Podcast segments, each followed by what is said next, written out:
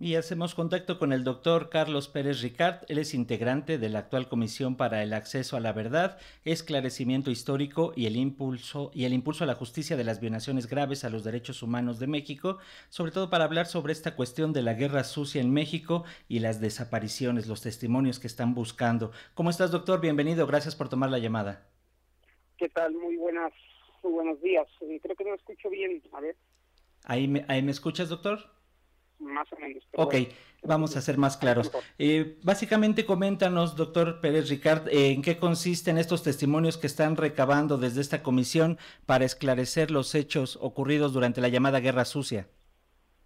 Bueno, me da muchísimo gusto poder hablar a todo el auditorio y comentar sobre los trabajos que está haciendo el mecanismo de esclarecimiento histórico de la Comisión de la Verdad de la Guerra Sucia, una comisión que se formó por mandato presidencial hace año y medio que terminará sus acciones, su investigación en septiembre del año 2024. El mandato es esclarecer graves violaciones a los derechos humanos durante el periodo 1965-1990. Y es en ese marco en el que se realiza una investigación para entender los patrones de tortura, de desaparición forzada, de ejecuciones extrajudiciales sucedidas durante el periodo que se conoce como la Guerra Sucia, y insisto, en ese marco es que se convoca a la ciudadanía a prestar su testimonio. Tenemos una convocatoria general de toma de testimonios para que todo aquel que haya sido testigo o víctima de una grave violación a los derechos humanos eh, pueda venir con nosotros para que se les tome su testimonio y colaboren de esa manera al informe de la Comisión de la Verdad que será entregado al pueblo de México del presidente de la República en septiembre del año 2024. Es un esfuerzo nacional, es un esfuerzo regional y por eso es muy importante poder comunicarnos con toda la población eh, para, bueno, convocarla a que ofrezca su testimonio. doctor, en este sentido, ¿cómo van los primeros pasos que han dado? ¿Qué se han encontrado y qué obstáculos han encontrado? Porque supongo que han tenido algunas complicaciones al hablar de este tema de violaciones a los derechos humanos.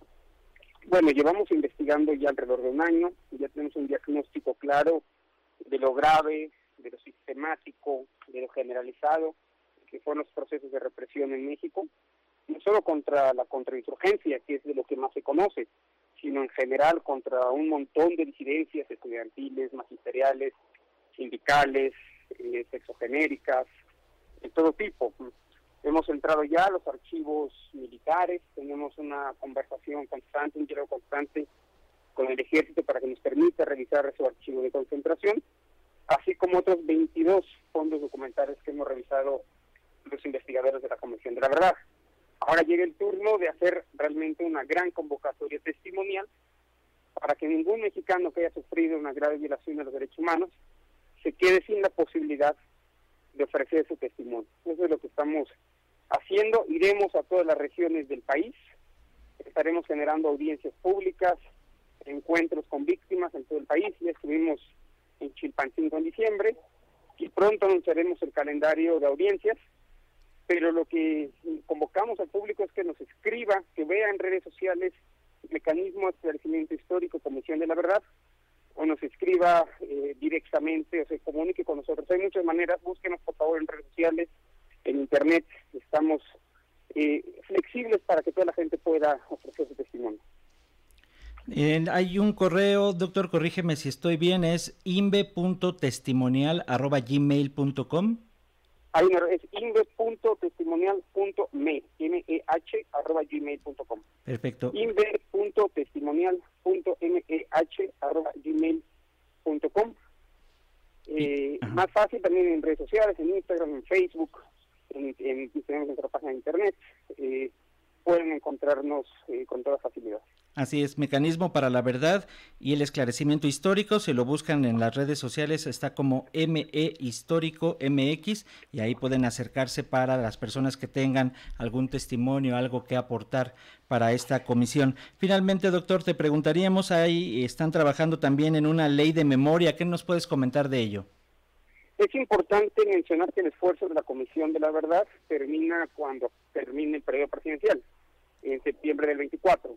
Entonces tiene un mandato claro, pero vemos a la Comisión de la Verdad como, como el inicio de un proceso más amplio, de un proceso más largo. México no, no tiene, no ha tenido nunca una, una política de memoria que nos permite acercarnos, aunque sea un poco a la no repetición, a la idea de que las, eh, las, las, las, actividades de represión del pasado no se repitan en el futuro. Estamos convencidos que, que la represión del pasado es lo que habilita la violencia del presente, la impunidad del pasado habilita la impunidad del presente. En esa medida, la Convención de la Verdad tiene como proyecto la creación de una ley de memoria que funcione como una suerte de ancla hacia el futuro.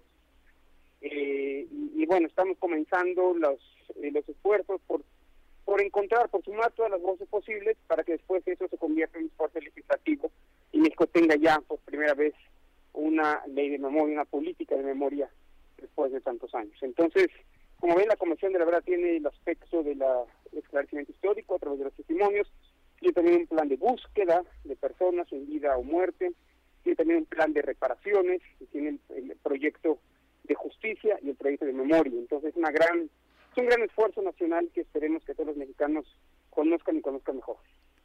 Así es, pues muchas gracias, eh, doctor Carlos Pérez Ricard, integrante de esta Comisión para el Acceso a la Verdad, Esclarecimiento Histórico y el Impulso a la Justicia de las Violaciones Graves a los Derechos Humanos de México. Ya está abierta la convocatoria, entonces, para que se acerquen todas estas personas que puedan aportar datos, testimonios, fotografías de este periodo, como ya señalabas, sobre todo el que ya es llamado como Guerra Sucia. Vamos a estar pendientes y dando seguimiento y esperando los resultados posteriores, doctor. Muchas gracias, como siempre. Muchas gracias. Ustedes les recuerdo el correo INVE de investigación inve.testimonial.meh arroba gmail.com. Muchas gracias. Gracias a ti, doctor. Hasta pronto.